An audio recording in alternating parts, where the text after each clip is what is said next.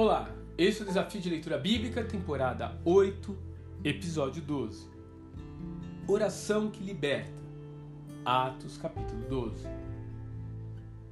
Herodes não era muito diferente dos políticos atuais. Vendo que prender e matar cristãos agradava o eleitorado judeu, ele acentua a perseguição sobre eles e acaba também prendendo. Entretanto, a pressão do momento criou um mover de oração. A igreja se sentia acuada dentro das quatro paredes de uma pequena casa. Mas o temor instalado os levou a orar incessantemente.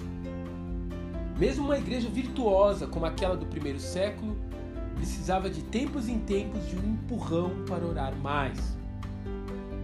Que dizer então de nós, com tantas distrações que temos ao nosso redor? Comumente tratamos nossas orações apenas como rápidas mensagens de WhatsApp para o céu. Mas, se tivermos a consciência de que vivemos em um campo de batalha espiritual, ela pode se tornar o rádio através do qual pedimos provisão, suporte logístico, bombardeio e resgate. A igreja saiu mais uma vez vitoriosa nesse episódio. Você também quer ver as cadeias caírem e as portas se abrirem?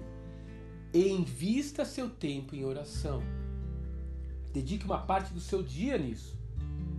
Talvez você até seja pego de surpresa ao descobrir com que rapidez Deus já respondeu às suas orações.